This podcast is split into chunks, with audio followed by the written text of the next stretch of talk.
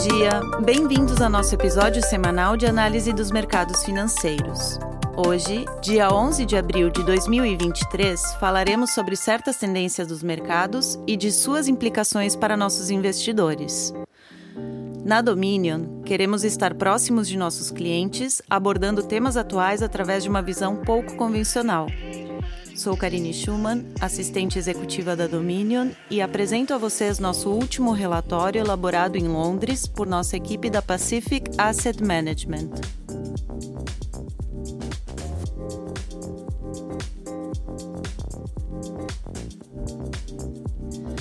Oportunidades de investimento de longo prazo em cobre.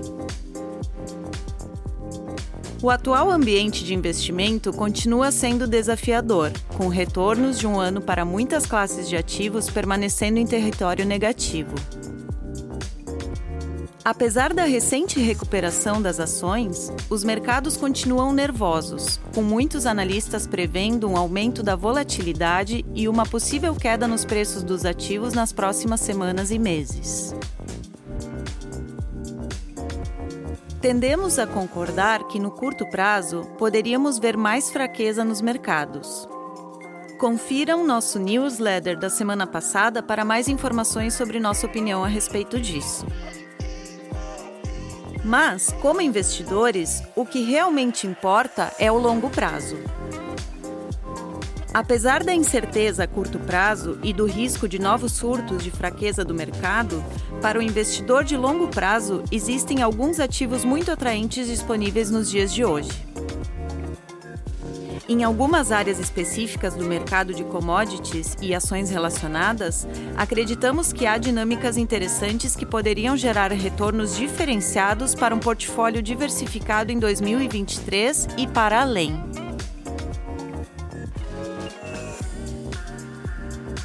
As perspectivas atuais de oferta e demanda para algumas matérias-primas são particularmente interessantes, enquanto as avaliações atuais do mercado oferecem alguma margem de segurança aos investidores. É raro em qualquer setor ter muita visibilidade sobre como serão os níveis de demanda daqui a um, dois anos ou mais.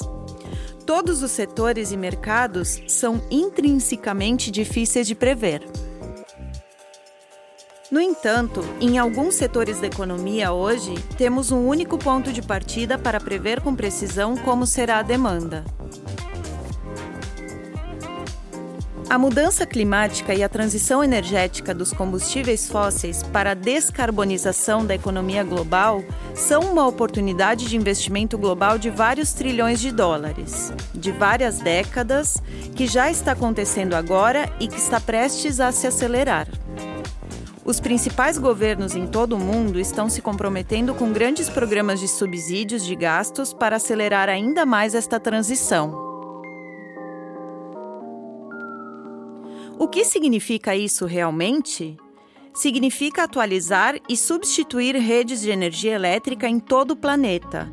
Significa vastas construções de parques eólicos offshore e projetos solares significa expandir vastamente os parques de usinas nucleares e a infraestrutura associada para conectar essas novas fontes de energia à rede.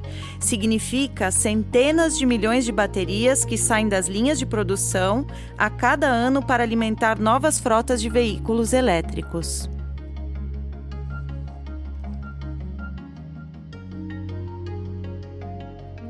O que estes aspectos da transição têm em comum?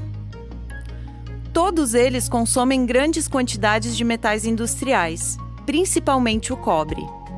O cobre, como metal, é único em sua condutividade térmica e elétrica, em seu custo relativo e em seu desempenho como material aplicado em fiação ou baterias de veículos elétricos. O uso do cobre vai ser muito intenso na transição energética.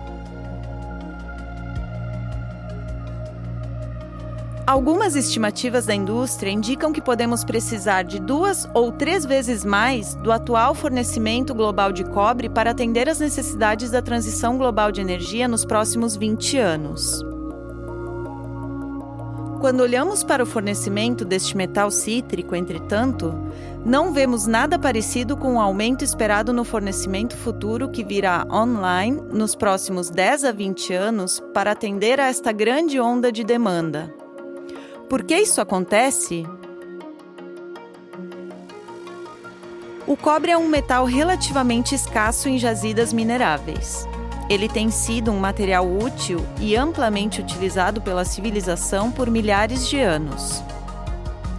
Isso significa que as jazidas de cobre, relativamente fáceis de acessar, foram em grande parte esgotadas em todo o mundo.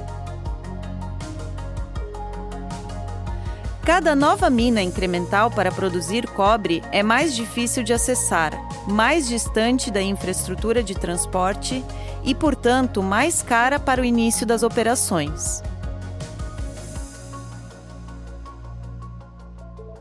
Isso faz com que se crie uma configuração interessante para investidores dispostos a investir nas poucas empresas que possuem ativos de mineração de alta qualidade na indústria do cobre.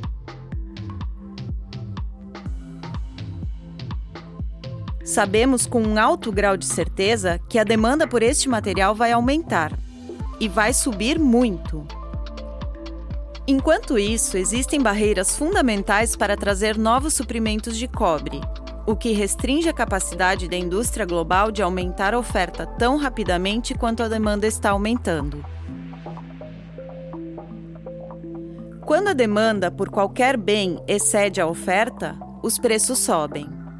Um aumento estrutural nos preços de qualquer produto ou mercadoria é uma boa notícia para os fornecedores existentes desse produto. Neste caso, o aumento estrutural dos preços do cobre, impulsionado pelo próximo desequilíbrio de oferta, será muito benéfico para os proprietários de ativos produtores de cobre. Enquanto os mercados continuam a perder o otimismo cego, o pessimismo profundo e depois voltam obcecados com mudanças de curto prazo, achamos sensato pensar um pouco mais no longo prazo e considerar alocações em portfólios com um horizonte temporal de vários anos, ou mesmo, como neste caso de investimento em cobre, um horizonte temporal de várias décadas. Isso certamente pode ajudar os investidores a dormir um pouco mais tranquilos. Espero que tenham gostado do episódio de hoje. Fica mais uma vez o convite para que nos sigam no Spotify e deixem suas sugestões e comentários através de nossos canais de comunicação. Nos vemos na semana que vem. Um abraço. As opiniões refletidas neste podcast são do autor na data da publicação e não necessariamente as da Dominion Fund Management Limited.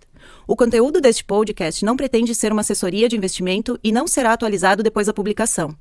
Imagens, vídeos, citações de literatura e qualquer material que possa estar sujeito a direitos autorais são reproduzidos total ou parcialmente neste artigo com base no uso justo aplicado a reportagens de notícias e comentários jornalísticos sobre eventos.